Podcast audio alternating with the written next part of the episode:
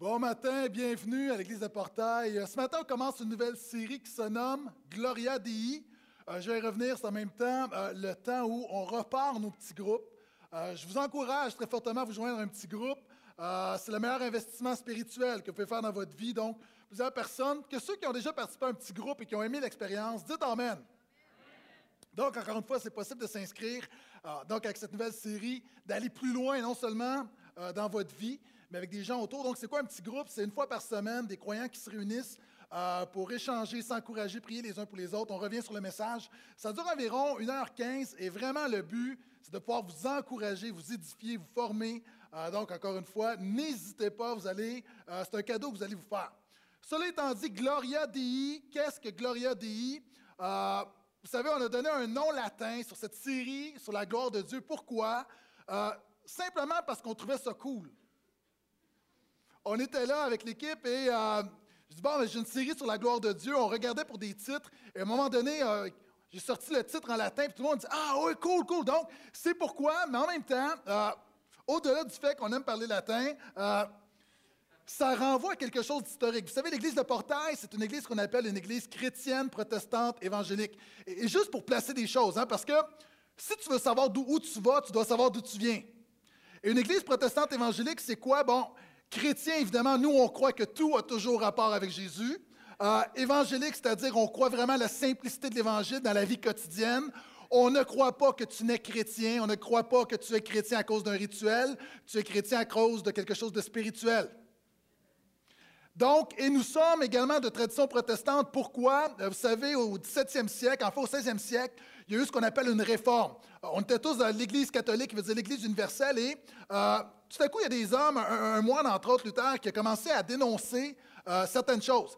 Et il y a eu les cinq solas, donc du protestantisme, qui sont, premièrement, sola scriptura. Nous croyons que ce qui fait autorité en matière de foi et de pratique, ce n'est pas la tradition, ce n'est pas les papes, c'est simplement la parole de Dieu, la Bible.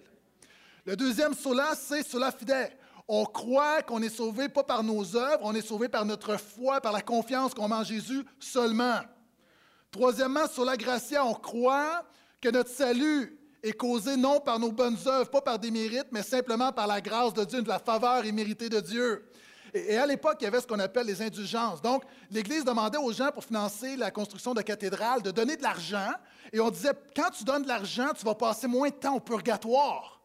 Évidemment, il y, a des, gens qui se sont levés contre ça, puis il y avait même un slogan, il y avait du marketing, et le slogan était Dès que l'argent résonne dans la caisse, l'âme s'envole du purgatoire. C'était le marketing. Et là, évidemment, il y a des gens qui ont commencé à dire ça, c'est pas correct. La seule manière d'être pardonné, d'être sauvé, c'est par la grâce de Dieu, c'est pas par nos œuvres. C'est pas en donnant de l'argent, c'est pas en faisant des bonnes œuvres encore aujourd'hui, c'est simplement en recevant la grâce de Dieu. Le quatrième sola, c'était le solo Christo. On croit qu'il y a un seul intermédiaire entre Dieu et les hommes. Ce n'est pas Marie, ce n'est pas Joseph, même dans une cause désespérée. Euh, c'est Jésus seul. En fin de semaine, on a canonisé deux papes, Jean 23 et Jean-Paul II. Puis il y a des gens à partir de ce moment-là qui vont commencer à prier euh, ces saints maintenant afin d'atteindre Dieu. Et on croit que si tu passes par Jésus, tu te rends directement. Pas besoin d'intermédiaire. Donc, nous croyons en Jésus seul. Et finalement, c'est le fameux soli deo gloria. C'est-à-dire, à l'Église de Portail, on a beaucoup parlé de Bible, on parle de Jésus, on parle de grâce, on parle de foi. Mais êtes-vous d'accord avec moi qu'il vient un moment donné on doit s'arrêter à la gloire de Dieu? Et c'est pendant huit semaines, huit messages, nous allons regarder à qu'est-ce que la gloire de Dieu et comment vivre la gloire de Dieu. Et parlant de gloire de Dieu, il y a un homme, vous connaissez Jean-Sébastien Bach, hein, un, grand compositeur. Pour se remettre en contexte, un petit extrait d'une de ses symphonies.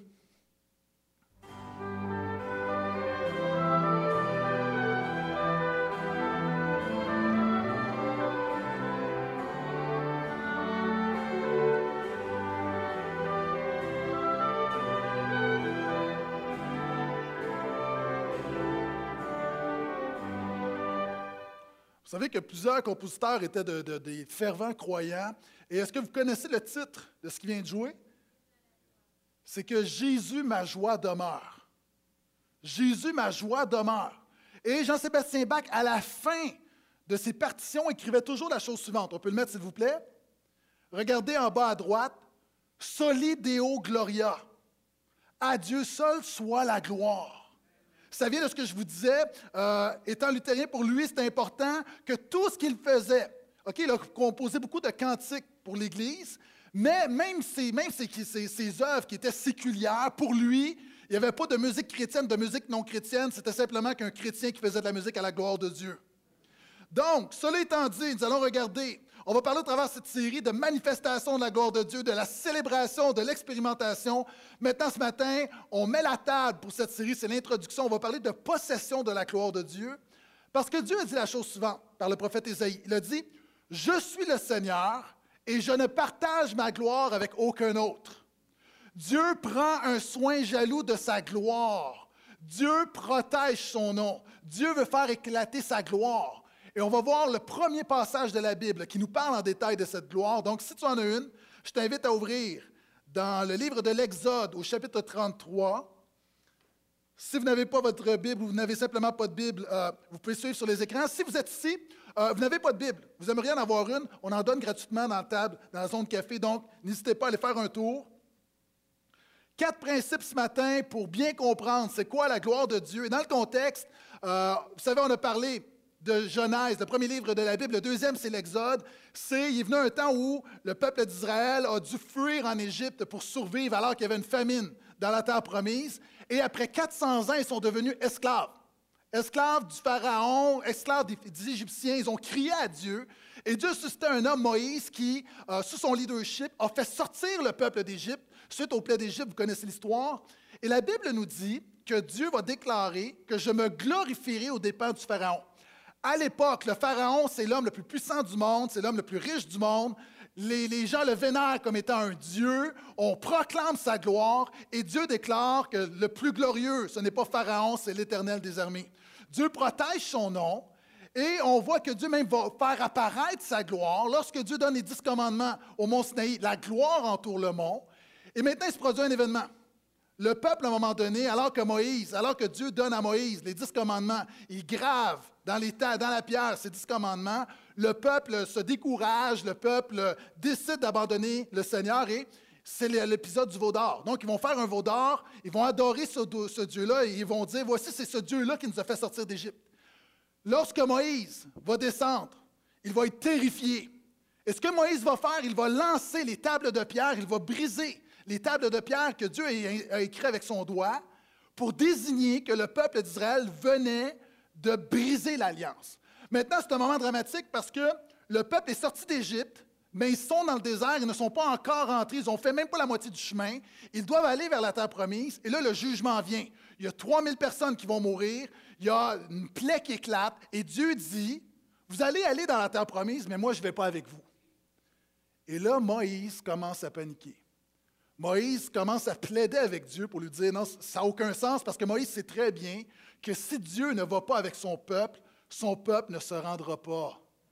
Et c'est un des moments les plus, les plus solennels et les plus, euh, les plus particuliers de l'histoire biblique où, dans un moment, le, le, peuple de Dieu a brisé l'alliance et maintenant Moïse se présente devant Dieu pour plaider avec lui.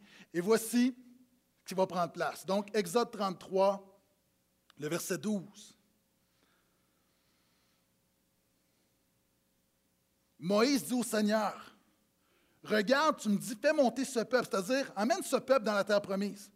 Pourtant, tu ne m'as pas fait savoir qui tu enverras avec moi. Cependant, tu as dit, je t'ai distingué par ton nom et tu as trouvé grâce à mes yeux. Maintenant, je t'en prie, si j'ai trouvé grâce à tes yeux, fais-moi connaître tes voies. Alors je te connaîtrai et je trouverai ainsi grâce à tes yeux. Regarde, cette nation est ton peuple. Dieu répondit, OK, ça c'est moi qui le rajoute là. J'irai moi-même avec toi et je t'accorderai le repos. Moïse lui dit, Moïse, c'est pas suffisant comme réponse ça. Si tu n'y vas pas toi-même, ne nous fais pas monter d'ici. À quoi donc sera-t-on que j'ai trouvé grâce à tes yeux, moi et ton peuple? N'est-ce pas au fait que tu marcheras avec nous et que nous serons traités différemment, moi et ton peuple, de tous les peuples de la terre. Moïse est en train de dire, il faut qu'il y ait une différence entre nous et les autres. Tu dis que tu es le seul vrai Dieu, on t'adore. Puis là, tu dis, allez, dans la terre promise, mais tu ne viens pas avec nous. Puis là, tu dis que tu vas venir, mais il plaide encore parce que c'est comme pas suffisant. Moïse sait que le péché du, du peuple est très, très grave. Verset 17.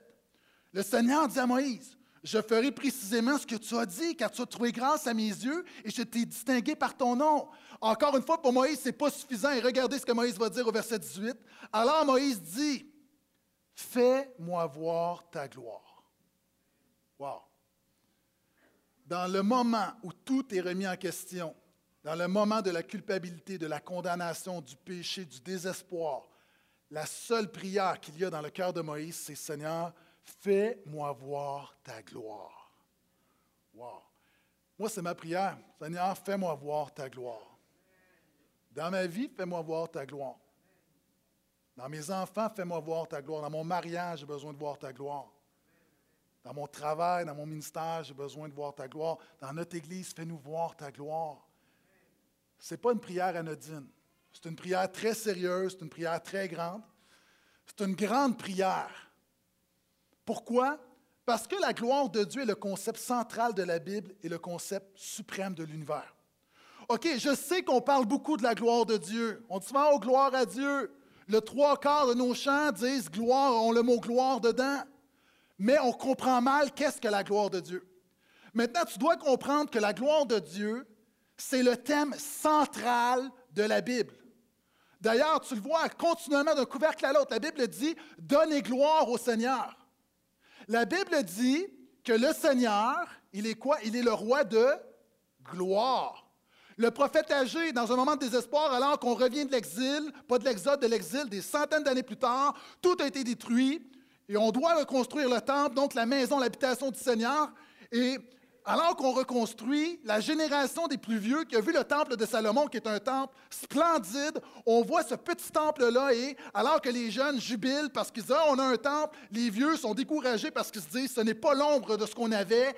Et Dieu va dire par la bouche du prophète, encore une fois, la gloire de cette deuxième maison sera plus grande que la première. Pourquoi? Parce que Jésus va marcher dans ce temple-là. On voit à un moment donné où, connaissez l'histoire, on amène, on vient voir Jésus, puis on lui dit, Lazare est mort. Et Jésus va dire, cette maladie n'est pas pour la mort, elle est pour la gloire de Dieu. Il va dire ensuite, si tu crois, tu verras la gloire de Dieu. Tous, nous sommes pécheurs et nous sommes privés de la gloire de Dieu. Et quand tu mets ta foi en Jésus, il commence une œuvre par le Saint-Esprit dans de toi. Qu'est-ce qu'il fait? Il te transforme de gloire en gloire. Et nous, avons nous savons qu'à la résurrection, nous aurons un corps de gloire encore une fois. Paul va dire à l'église de Philippe, mon Dieu pourvoira à tous vos besoins avec richesse, avec gloire. L'ensemble de la Bible parle de gloire et c'est pourquoi dans l'Apocalypse, continuellement, on dit gloire à Dieu au siècle des siècles. Maintenant, la gloire est un thème tellement présent dans la Bible. Et moi, j'ai un principe quand je prêche, j'ai un principe quand, j'enseigne, c'est que je parle beaucoup de ce que la Bible parle beaucoup et je parle peu de ce que la Bible parle peu. C'est pourquoi je ne parle pas beaucoup d'eschatologie, puis qu'est-ce qui se passe avec la Syrie, puis l'ours de l'URSS, puis pourquoi? Parce que la Bible n'en parle pas beaucoup. Pourquoi est-ce que je ne parle pas des pépites d'or qui descendent du ciel dans certaines églises d'Amérique latine? Euh, laisse-moi penser, parce que la Bible n'en parle pas. Pourquoi est-ce que je ne fais pas un appel pour prier pour ceux qui ont la calvitie afin que leurs cheveux repoussent au nom de Jésus? Parce que la Bible n'en parle pas. tu vois, dans certaines églises, souvent, les pasteurs, certains pasteurs vont parler d'un sujet beaucoup, beaucoup, beaucoup parce qu'ils en sont passionnés, mais ils parlent beaucoup de ce que la Bible parle peu. Puis le drame, souvent de fois, c'est qu'on parle peu de ce que la Bible parle beaucoup. Moi, c'est pour ça que je parle beaucoup de Jésus. C'est pour ça que je parle beaucoup de la grâce. C'est pour ça que je parle beaucoup de la croix. Pour ça que je parle beaucoup du péché, parce que la Bible en parle beaucoup. Et c'est pour ça que je vais beaucoup te parler de la gloire. Parce que la Bible en parle beaucoup. Vous savez, j'ai eu différentes saisons dans mon ministère, puis j'ai eu une saison de, où je prêchais beaucoup le combat spirituel, le combat spirituel, la, la vision, le réveil. Puis il y a des principes qui sont vrais. Mais vous savez, il y a certaines fois où tu prêches le combat spirituel, puis tu essaies de prendre plein de versets en contexte, puis tu les mets ensemble, puis tu n'en as pas assez, donc il faut que tu rajoutes des affaires. Hein, c'est pour ça qu'avec les portails, on ne parle pas de viens accomplir ton rêve. Parce que Dieu ne t'a pas sauvé pour accomplir ton rêve, Dieu te sauve pour accomplir son rêve. C'est pour ça qu'à l'Église de portail, on ne parle pas de prospérité. Hein, il y a plein de gens sur le câble qui parlent de prospérité. Viens à Jésus, la prospérité, la prospérité, puis on prend un verset en contexte. La Bible parle beaucoup d'argent, elle parle beaucoup d'intendance. Mais la Bible déclare que si tu viens à Jésus pour ton propre bien et non pour ta gloire de Dieu, tu passes à côté de ce qu'il a pour toi. Donc, encore une fois, la gloire, c'est quelque chose de tellement, tellement important. Vous savez, des gens vont dire, le centre de la Bible, Pasteur Gaétan, ce n'est pas la gloire de Dieu, c'est le salut. C'est nous le héros. Non, ce n'est pas toi le héros. Les gens disent, oui, mais le salut, c'est tellement important. Oui, c'est important, mais ton salut, c'est moins important que la gloire de Dieu. Pourquoi? Parce que Dieu te sauve pour célébrer sa gloire. Ton salut est un moyen pour d'accomplir, d'un moyen d'accomplir le but ultime de Dieu qui est de se glorifier. Dieu n'avait pas besoin de toi. Ah, souvent on dit, oui, mais Dieu était seul. Donc, devait nous créer parce que Dieu est un Dieu de relation. La Trinité, le Dieu trinitaire, un Dieu existant éternellement en trois personnes, Dieu n'a pas besoin de toi, là. Ce que j'essaie de dire, c'est que la gloire de Dieu est notre boussole. Et notre boussole, parce que notre tendance, c'est souvent de s'arrêter à nous-mêmes, de s'arrêter à nos propres besoins, mais quand tu regardes à la gloire de Dieu, ça t'aide à marcher, ça t'oriente dans la bonne direction. C'est pourquoi les psalmistes vont dire, non pas, non pas à nous, non pas à nous, mais à toi soit la gloire, Seigneur. Il faut se battre avec ça. Le croyant mature doit se battre pour continuellement refuser la gloire, refuser de lui et de vivre pour lui-même, mais de toujours vivre pour la gloire de Dieu. La gloire de Dieu, c'est non seulement le concept central de la Bible, c'est le concept suprême de l'univers. Si tu veux savoir c'est quoi l'échelle des priorités du Seigneur, c'est simple. Lis la Bible.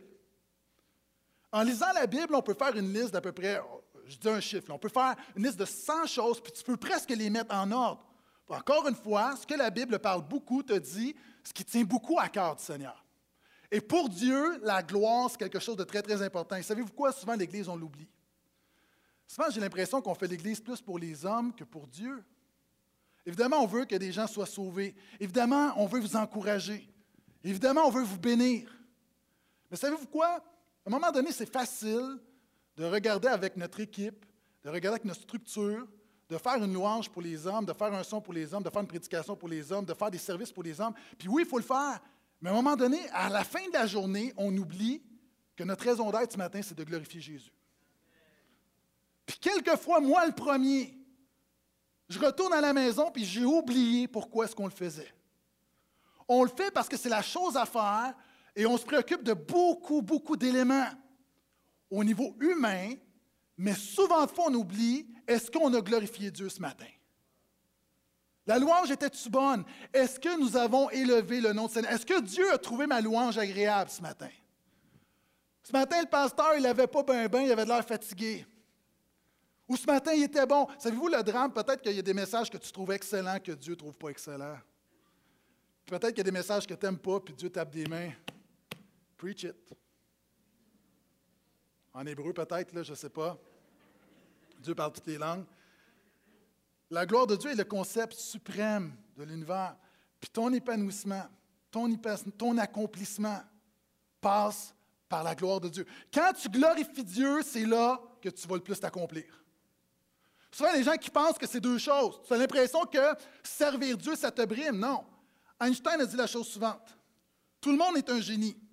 Mais si vous jugez un poisson sur ses capacités à grimper à un arbre, il passera sa vie à croire qu'il est stupide. Comment un poisson va s'accomplir? Attention, vous allez voir, j'étais à l'école longtemps. En nageant. Comment un cheval s'accomplit? En courant. Comment un oiseau s'accomplit? En volant?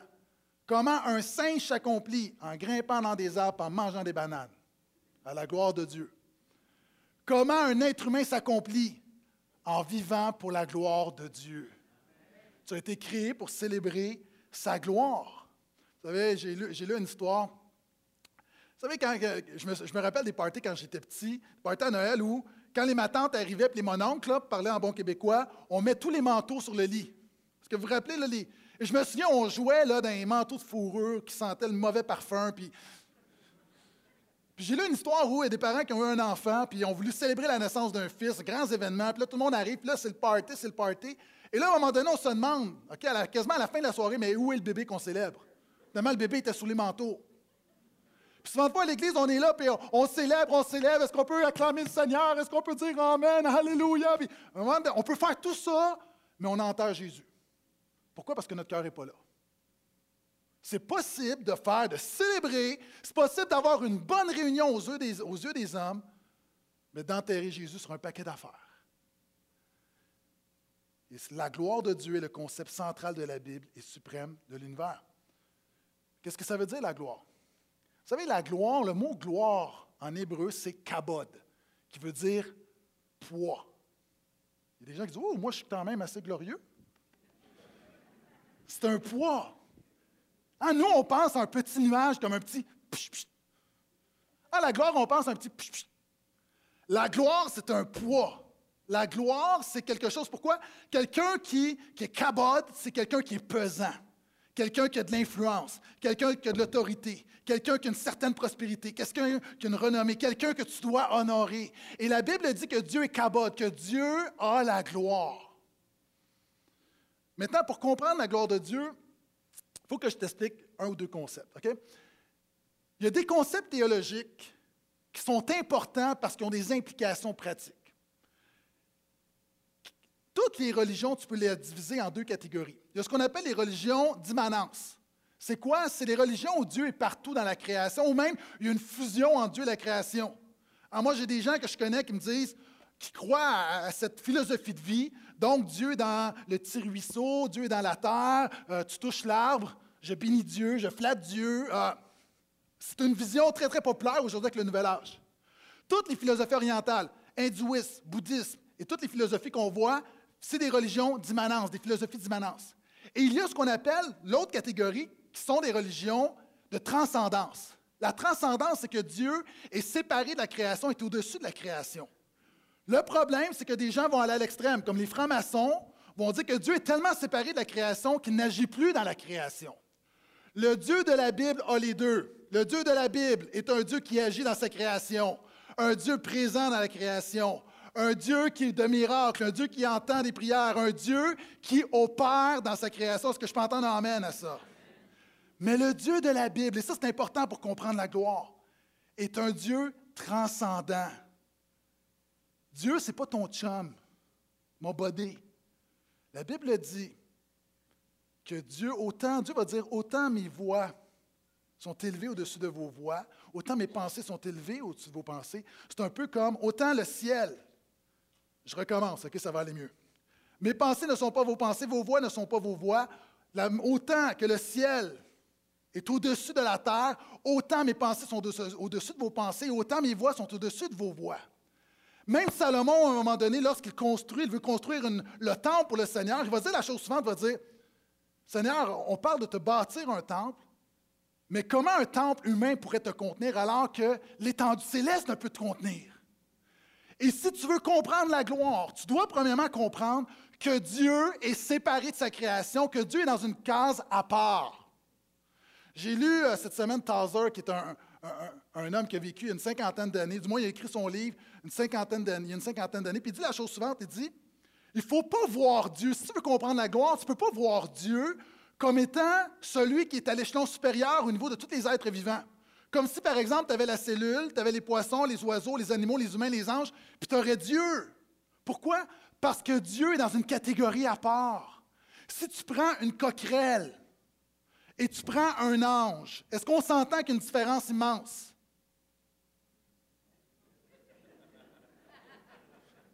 Oui? Est-ce qu'il y a une différence? Maintenant, tu peux prendre la différence entre un ange et une coquerelle, et tu peux prendre maintenant la différence entre l'ange et Dieu, et même si tu multiplies par un milliard, ce n'est pas encore assez parce que Dieu est saint, Dieu est à part. Quelqu'un a dit la transcendance, réaliser combien Dieu est élevé au-dessus de nous. La transcendance, c'est une bonne dose d'insignifiance. Moi, ce que j'aimerais te communiquer ce matin, c'est une dose d'insignifiance. Sois insignifiant au nom de Jésus. Puis là, il y a du monde qui dit Ah, moi, j'aime pas ça. J'ai le goût que tu me dises que j'ai de la valeur et que je suis important. Développe mon estime personnelle. Avant de développer ton estime personnelle, tu dois reconnaître que tu n'es rien et tu es perdu sans Jésus. Tu dois reconnaître. Là, des gens ils disent Oui, mais j'aime pas ça. Tu as besoin d'une dose d'insignifiance. Tu sais quoi? Parce que cette dose-là peut te sauver la vie. Pourquoi? Il y a un principe biblique qui dit L'humilité précède la gloire. Tu veux la gloire de Dieu, ça passe par l'humilité. Je te dire, c'est quoi? Je ne t'ai même pas dit c'était quoi encore la gloire de Dieu. Maintenant, pour comprendre la gloire de Dieu, il faut juste réaliser premièrement que peu importe ce qu'on peut dire, ce qu'on peut penser, ça ne sera jamais assez. Un théologien a écrit la chose suivante. Toute tentative intelligente de parler de Dieu devrait commencer, finir par une confession de l'inconcevable majesté de Dieu qui transcende tous nos concepts. Je veux juste te dire qu'à la fin de ces huit messages, on va avoir atteint seulement 1% et même pas de ce qu'est la gloire de Dieu. Pourquoi? C'est un peu comme, j'ai vu une image cette semaine, je, vais te la décrire. J'ai vu un super paysage avec un beau ciel, super montagne, il y avait de l'eau, il y avait du vert, il y avait du bleu, il y avait du rouge, il y avait un reflet. Est-ce que tu le vois dans ta tête comment c'est magnifique? Non, mais si je te montre l'image par contre, c'est différent. La Bible dit, on peut essayer de comprendre la gloire de Dieu, on peut essayer de toucher qui Dieu est, mais seulement quand on va arriver au ciel, on va le voir face à face. Là, on va faire, ben voyons donc. C'est quoi le problème? OK, on, jase là. C'est quand la dernière fois que tu t'es arrivé, là, tu t'es, arrivé, tu t'es agenouillé devant le Seigneur, tu as dit, Seigneur, viens à mon secours. C'est quand la dernière fois?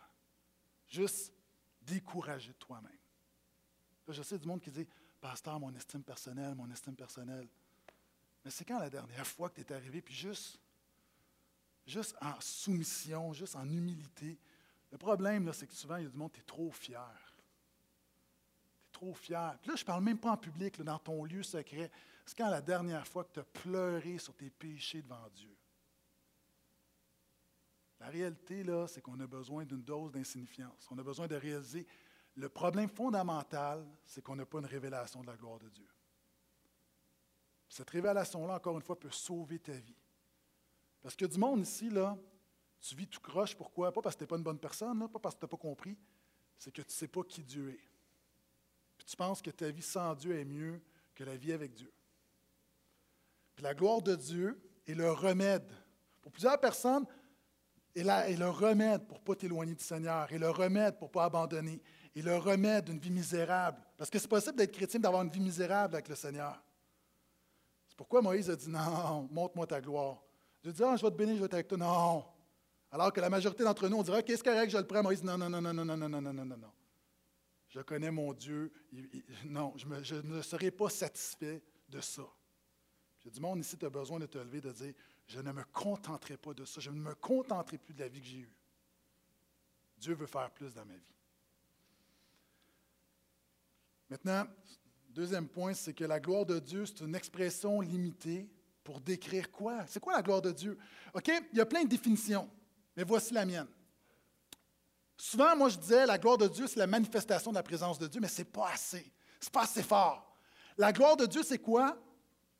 La gloire de Dieu, c'est une expression limitée pour décrire les infinies perfections de Dieu. Écoute-moi bien, comprends que Dieu, là, dès qu'on parle de Dieu, c'est comme on est là, là. En bon québécois, on est à côté. Dieu, c'est grand. Dieu est autosuffisant. Dieu peut tout. Dieu sait tout. Dieu est partout. Dieu est éternel. Pas de commencement, pas de fin, alpha, oméga. Dieu est immuable, il ne change pas. Dieu est parfaitement sage. Dieu est parfaitement amour. Dieu est parfaitement juste. Dieu est souverain. Dieu est tout ça, là. Seulement Dieu, c'est assez. Je n'ai pas besoin d'en mettre plus. Mais la gloire de Dieu, ce n'est pas juste Dieu. C'est tout ce que Dieu est, mais à l'infini. À l'infini. on, ne sait même pas ce qui se cache dans le fond de nos océans, tellement c'est profond. Il y a des bébites qu'on découvre. C'est comme, oh! OK, imagine Dieu, là. Tu n'as pas fini avec Dieu. Imagine l'espace. L'espace, c'est incroyable. Vous savez, moi, je crois à ma théorie c'est que Dieu a donné l'univers à l'homme pour le rendre humble. Pourquoi? Parce que les plus brillants, c'est ceux qu'on envoie dans l'espace, techniquement. Là. Puis ce monde-là dit Hey, c'est infini, puis c'est comme. Remarquez, vous allez rarement voir un astronaute ou un astrophysicien orgueilleux. De manière générale, c'est comme. Pourquoi? Parce qu'ils ont une réalisation combien l'univers est grand, mais je veux juste dire que l'univers a une fin. Pourquoi? Parce que l'univers a été créé. Maintenant, la gloire, c'est Dieu à l'infini. Plus que ça, la gloire, c'est les infinies perfections de Dieu. Non seulement Dieu à l'infini, mais Dieu perfection avec un S. Moi, si j'avais juste une perfection, je serais content. La Bible parle que, avec, quand on voit la création, on voit les invisibles perfections de Dieu. Wow! Donc, c'est quoi la gloire? C'est toutes les perfections que Dieu est, c'est la perfection de son excellence, de sa splendeur, de sa grandeur, de sa beauté, de sa sainteté, de sa majesté, de sa puissance, de sa faveur, de son amour. C'est pourquoi le psalmiste va dire, Seigneur, je contemple la magnificence éclatante de ta gloire. Qu'est-ce que ça veut dire? Ça veut rien dire. Le psalmiste il dit, oh, c'est comme gloire, c'est pas assez. C'est comme, pourquoi? Dieu, infini, perfection singulier, au pluriel. Puis il dit, oh, la gloire est là, mais magnificence éclatante. Il n'y a pas de mot assez fort. Maintenant, Dieu veut manifester sa gloire dans ta vie. C'est tout ça. Quelqu'un a dit la gloire, c'est une abréviation théologique pour inclure et communiquer tout ce que Dieu est. Mais pourquoi est-ce qu'on a besoin de donner des détails? Parce que du monde, ici, ton problème, c'est que Dieu, pour toi, est juste Dieu. C'est juste Dieu. C'est pas juste Dieu. Et le problème, pourquoi est-ce qu'on pense comme ça? C'est que la Bible dit, la troisième grande vérité sur la gloire, que nous sommes tous pécheurs et nous sommes privés de quoi? De la gloire de Dieu. Naturellement, tu es privé de la sainteté de Dieu. Tu es privé de la majesté de Dieu. Tu es privé de la faveur de Dieu. Tu es privé de la grâce de Dieu. Tu es privé de la justice de Dieu. Tu es privé de la présence de Dieu. Tu es privé de la souveraineté de Dieu. Être privé de la gloire de Dieu, c'est être privé de tout ce que Dieu est. Autant Dieu, sa gloire, c'est majestueux, autant c'est effrayant de savoir qu'on est privé de tout ça. Si tu es avec moi, dis Amen. Et regardez maintenant, Moïse va plaider. Alors que Moïse a dit, fais-moi voir ta gloire maintenant, regardez ce qui prend place. Je recommence la lecture, versets 18 à 23. Alors Moïse dit, fais-moi voir ta gloire, je t'en prie. Dieu répondit, je ferai passer devant toi toute ma bonté et je proclamerai devant toi le nom du Seigneur. Je ferai grâce à qui je ferai grâce et j'aurai compassion de qui j'aurai compassion. Il ajouta, tu ne pourras pas voir ma face car l'être humain ne peut me voir et vivre. Le Seigneur dit, Voici un lieu près de toi, tu te tiendras sur le rocher. Quand ma gloire passera, je te mettrai dans un creux du rocher, je te couvrirai de ma main jusqu'à ce que je sois passé. Puis je retirerai ma main et tu me verras par derrière, mais ma face ne pourra pas être vue. Savez-vous comment, on est? C'est comme une ampoule. Moi, à la maison, là, je suis en train de virer fou, là. Il y a des ampoules partout. Il y a toujours des ampoules brûlées partout. on dirait que j'arrive jamais. Jamais, jamais. J'en change une. Puis là, à un moment donné, c'est comme, je fais un blitz, je vais en changer trois en même temps. Puis là, c'est comme, mais une ampoule brûlée, ça sert à quoi? Ça sert à rien.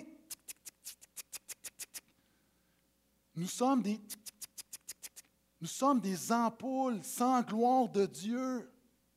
Et savez-vous, c'est quoi le problème? C'est souvent l'Église, OK? Opinion personnelle.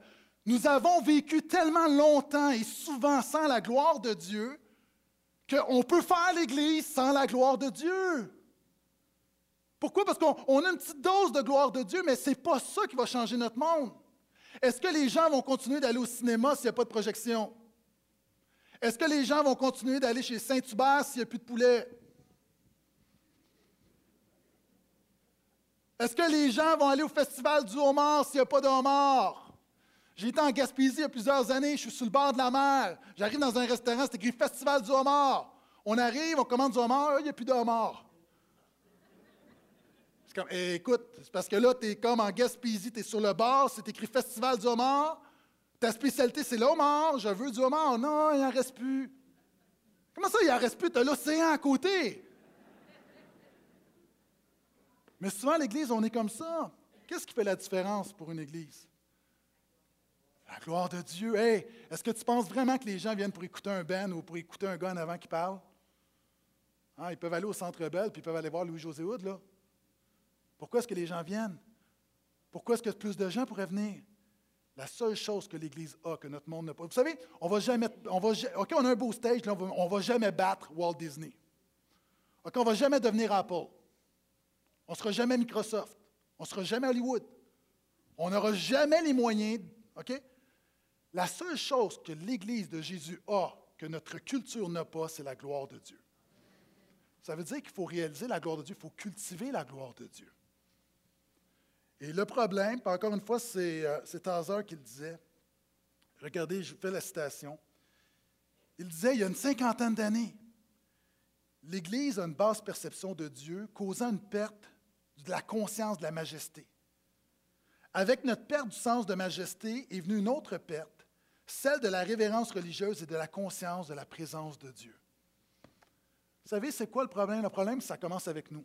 Le problème, ce n'est pas que Dieu ne veut pas manifester sa gloire. Le problème, c'est qu'on vient à l'Église, on vient dans une business religieuse. Honnêtement, ce matin, quand tu es venu, là, qui ici, là, levez pas la main, mais vous êtes mis sur vos genoux à la maison, vous dites Seigneur, je viens pour te rencontrer ce matin, je m'attends à toi, je dispose mon cœur. Puis tu arrives ici avec un sentiment d'attente que Dieu va faire quelque chose dans ta vie. Vous savez, on, peut se réunir, se réunir, se réunir. Puis une des choses, moi, vous savez, il y a déjà, à une époque, j'étais jeune, dynamique et fougueux. Et là, je vieillis. Puis une des choses que j'ai moins le goût de faire de moins en moins, c'est de craindre le monde. J'ai moins le goût de, tu sais, juste craindre, stimuler. Puis il vient un moment donné où tu dis, si quelqu'un connaît Jésus, cette personne-là devrait juste être la première à élever sa voix, à tendre les mains, à, courir dans les bras de Jésus, à, juste à vouloir plus de Jésus. On ne devrait pas avoir besoin de craindre un chrétien qui vit quelque chose avec Jésus. le besoin, ce n'est pas plus de, de craquage.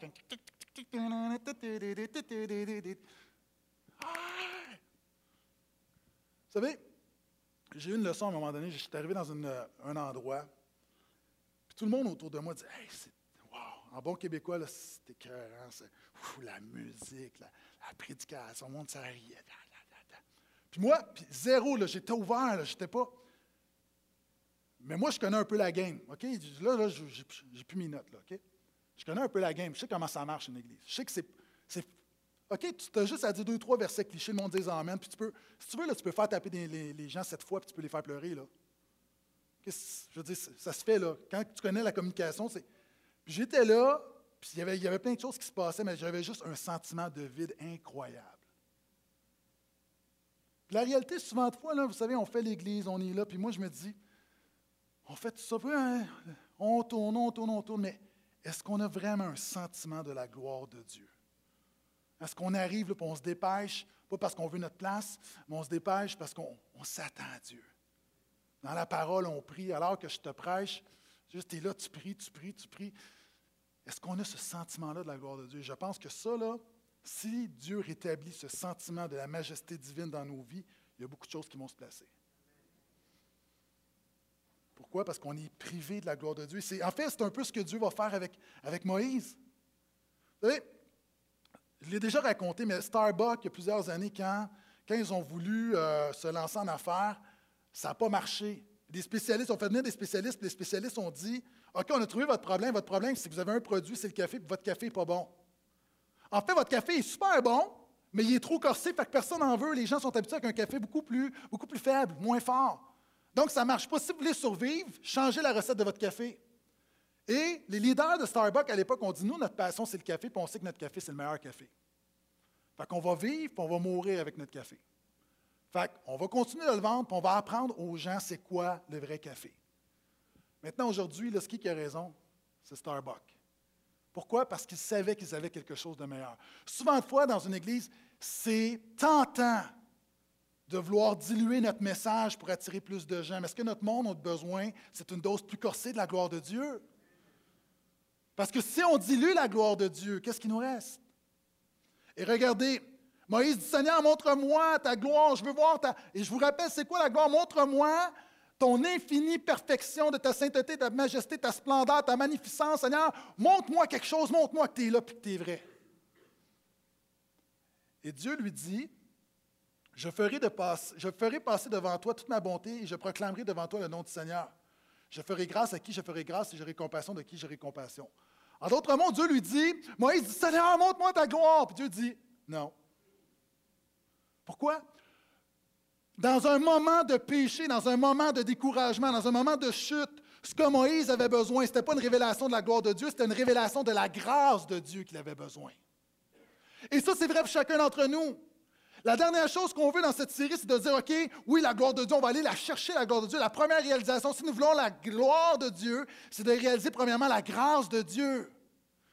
J'ai lu hier un article qui m'a, qui m'a ça m'a mis à terre. Une femme a, frappé un ado, puis elle l'a tué.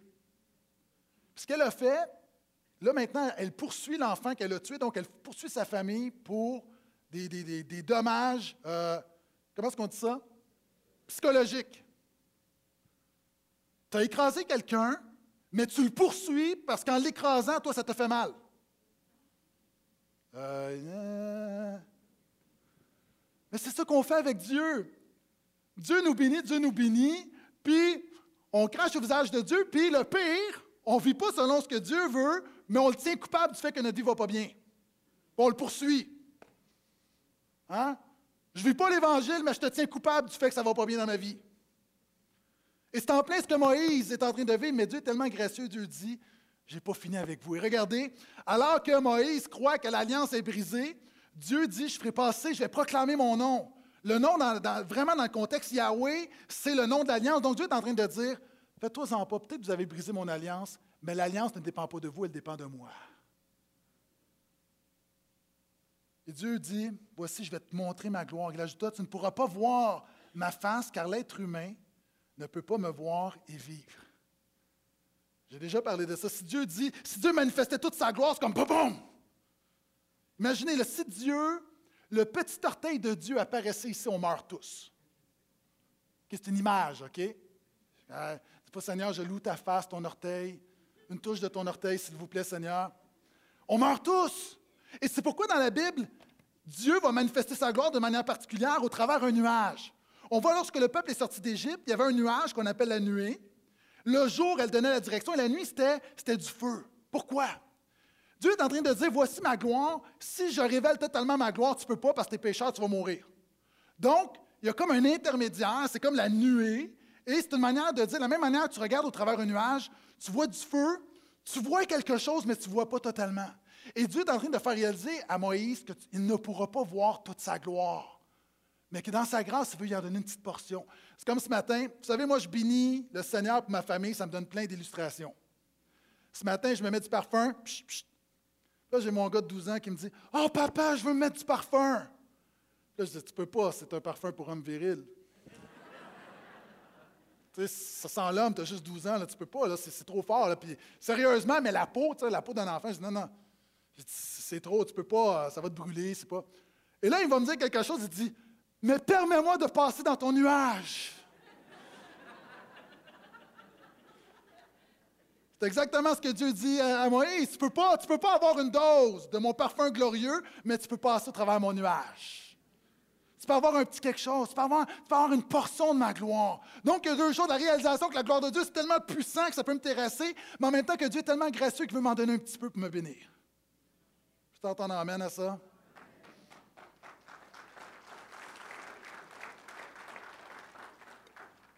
Puis regardez, Dieu va lui dire, tu vas te tenir sur le rocher. Quand ma gloire passera, je te mettrai dans le creux du rocher et je te couvrirai de ma main jusqu'à ce que je sois passé. Puis je retirerai ma main et tu me verras par derrière, mais ma face ne pourra pas être vue. Ici, on s'entend, c'est ce qu'on appelle en étude biblique un anthropomorphisme, c'est-à-dire Dieu emploie un langage humain pour que Moïse comprenne. Mais Dieu est esprit, Dieu n'a pas une face, Dieu n'a pas un dos, Dieu n'a pas une main. C'est une manière de dire que Moïse fait vivre, va vivre une expérience, Dieu va lui manifester sa gloire, mais une portion. Tu ne peux pas voir la face de Dieu, mais tu peux voir son dos. Et de la même manière, on ne peut pas avoir une révélation totale de Dieu parce qu'on ne pourrait pas supporter, mais dans sa grâce, Dieu nous donne une petite portion de sa gloire. Et savez-vous, je n'ai pas le temps de le lire ce matin, mais Dieu va se révéler à Moïse, et la Bible dit que lorsque Moïse va revenir au camp, et là, je l'illustre un peu, les gens vont faire Oh! Et là, Moïse va se dire Qu'est-ce qui se passe? Tu sais, quand tout le monde te regarde bizarre, mais tu ne sais pas ce que tu as, c'est comme et la Bible dit que Moïse rayonnait. Il rayonnait de la gloire de Dieu. Pourquoi? Quand tu es en contact avec Dieu, il y a quelque chose qui se dégage de toi. Est-ce que ce ne serait pas merveilleux de dire, quand je viens à l'Église, quand le matin j'ouvre ma Bible pour prier, quand je suis dans mon petit groupe, quand je sors de là, j'ai rencontré Dieu, puis je rayonne de quelque chose? Savez-vous quoi? Est-ce que tu veux rayonner? Je termine avec ça. Est-ce que tu veux rayonner? J'ai une clé pour toi. Là, dans les semaines à venir, je vais être vraiment pratique sur comment expérimenter la gloire. Aujourd'hui, c'est juste placer les choses. Tu veux rayonner, tu veux avoir la gloire. La Bible dit que Jésus est le rayonnement de la gloire de Dieu. Si tu as Jésus, tu as une portion, tu as la gloire de Dieu. La gloire de Dieu dans ta vie. C'est pas à force de on va louer, on va louer, puis là, hein, on va y arriver, on va y arriver, on va y arriver, on va y arriver. Non. Immédiatement, si tu te confies en Jésus, boum, une portion de gloire de Dieu. C'est quoi? Boum, tout à coup, la faveur, la puissance, la majesté, la splendeur, la grâce de Dieu prend place dans ta vie. La Bible dit que quand Jésus est né, la gloire a éclaté à côté, à côté de la crèche, et les anges sont apparus. Les anges ont commencé à dire Gloire à Dieu dans les lieux très hauts. Jésus est appelé la gloire d'Israël. Jésus, dans Jean 2, ça nous dit Jean 1, ça dit que Jésus a été fait chair et nous avons contemplé sa gloire. Jean 2, Jésus commence à faire un miracle aux noces de Cana et la Bible dit Jésus manifesta sa gloire aux disciples. Jésus, lorsqu'il parlait de la croix, il disait L'heure que le Fils de l'homme soit glorifié est venue. Quand Jésus est ressuscité et Jésus est monté à la droite de Dieu le Père, la Bible dit qu'une nuée le déroba à leurs yeux. C'est quoi? En ce moment, on a l'impression que Jésus va monter, puis là, Jésus est parti. Là, Jésus est à côté de Neptune, Mercure, puis Jésus continue. Non. La Bible dit que Jésus est monté, puis la gloire l'a dérobé. Étienne, alors avant d'être lapidé, a une vision, il dit Le ciel s'ouvre devant moi, je vois la gloire de Dieu et je vois Jésus dans la gloire de Dieu. La Bible dit que Jésus va revenir dans sa gloire. La réalité ici, la gloire de Dieu. Si tu veux la gloire de Dieu, tu as besoin de Jésus simplement. Je dis, hein, Pasteur Gaétan, il me semble que tu as déjà prêché ça. Je m'excuse. Besoin de plus de Jésus. Et si tu veux plus de la gloire de Dieu, la Bible dit qu'il est le rayonnement. Dieu est comme un soleil. Tu ne peux pas toucher au soleil, mais là, chacun d'entre nous, est-ce qu'on a hâte de sortir, que la belle température arrive, puis on s'expose au soleil? Mais de la même manière, tu dois t'exposer à Jésus. Le problème, c'est des gens, tu ne vis pas la gloire de Dieu. Pourquoi? Parce que tu n'es pas ouvert à Jésus. Et là, je ne parle pas nécessairement chrétien, pas chrétien. Il y a du monde ici, là, ça fait des années que tu proclames le nom de Jésus, tu pries au nom de Jésus, tu dis, moi, je suis Jésus. Il serait peut-être temps que tu aies un coup de soleil de Jésus. Là. Il serait temps que tu vives une expérience comme, boum, vivre quelque chose d'authentique avec Jésus. C'est ce qu'on veut faire à travers cette série. On veut dire, on veut s'exposer, on veut dire, Seigneur, toi qui es le rayonnant. Vous savez, nous, on a un poêle à la maison, puis quand mon poêle, je le chauffe, et j'ouvre les portes, j'ai de la difficulté à m'approcher. Savez-vous quoi? Quand je m'approche, on s'entend qu'un poêle, ce n'est pas un soleil. Quand je m'approche du poêle pour mettre une bûche ou pour brasser un peu mon feu, Quelquefois, la chaleur est tellement vive que quand je retourne, mes vêtements sont brûlants. La chaleur reste. Mais ça, c'est l'expérience que Jésus veut nous faire vivre. Alors qu'on est là et qu'on s'approche de lui, on ne veut pas juste un bon petit moment, on veut recevoir, on veut vivre la gloire de Dieu. Et vous savez, la gloire de Dieu, quand la gloire est descendue dans le temple, dernière chose. Souvent, on voit la gloire de Dieu comme étant le petit nuage qui nous fait du bien. Et du monde, là, tu dis Ah oh, oui, mais ça, j'aurais le goût de la gloire de Dieu. La gloire de Dieu, mon ami, il faut que tu t'y prépares. Parce que la gloire de Dieu, ce n'est pas le petit nuage qui fait du bien. Dans le temple, je vais prêcher ce texte-là dans quelques semaines, quand la, Bible nous dit qu'on a construit un temple, un symbole de la maison de Dieu, et alors que les serviteurs étaient là, la gloire est descendue. Et quand la gloire est descendue, la cabode, ce qui est pesant, ce qui est lourd, qu'est-ce qui s'est passé? Hein, tous les Lévites se sont tenus par la main et ont dit Kumbaya, on est bien ici. Non. La Bible dit ils sont tous sortis. Pourquoi? Parce que c'est inconfortable. Pourquoi? Parce que si tu veux que Dieu te montre sa gloire dans ta vie, il va montrer sa majesté, puis tu vas réaliser combien tu es petit. Il va montrer sa sainteté, tu vas réaliser tes péchés. Il va montrer sa puissance, tu vas réaliser ton insignifiance. Maintenant, vivre la gloire de Dieu, il faut être prêt à vivre la gloire de Dieu. Pourquoi? Parce qu'encore une fois, ce n'est pas toujours confortable. Mais tu sais que c'est l'affaire qui va te changer et qui va avoir un impact éternel dans ta vie. Amen? Ce matin, j'aimerais qu'on termine en chantant un vieux chant qui dit simplement Car tu es Dieu au-dessus de la terre. Tu établis ton trône dans les cieux. Transcendance. Je sais que c'est un mot qui semble hermétique, mais transcendance, c'est-à-dire Seigneur, ton nom est sanctifié. Seigneur, tu es ta part. Seigneur, tu es tellement élevé. Ce qu'on veut faire, on veut déclarer, tu es le seul Seigneur, tu es le vrai Dieu, de tout notre cœur. Pas par routine, pas par pilote automatique. On veut dire Dieu de gloire, Dieu de gloire, Dieu d'infinie splendeur, Dieu de parfaite sainteté. On veut le réaliser et mettre notre foi, sachant que Jésus est le rayonnement de la gloire de Dieu dans sa présence. Alors qu'on lui donne gloire, ce qui est bien avec Dieu, c'est qu'il manifeste sa gloire dans ta vie. Alors que tu déclares Dieu de gloire, il va agir dans ton cœur, il va te donner des provisions surnaturelles. Va donner une portion de gloire pour ta maison, une portion de gloire pour ton travail, une portion de gloire pour ta foi, une portion de gloire pour ton mariage. Alors qu'on déclare Dieu de gloire. Levons-nous.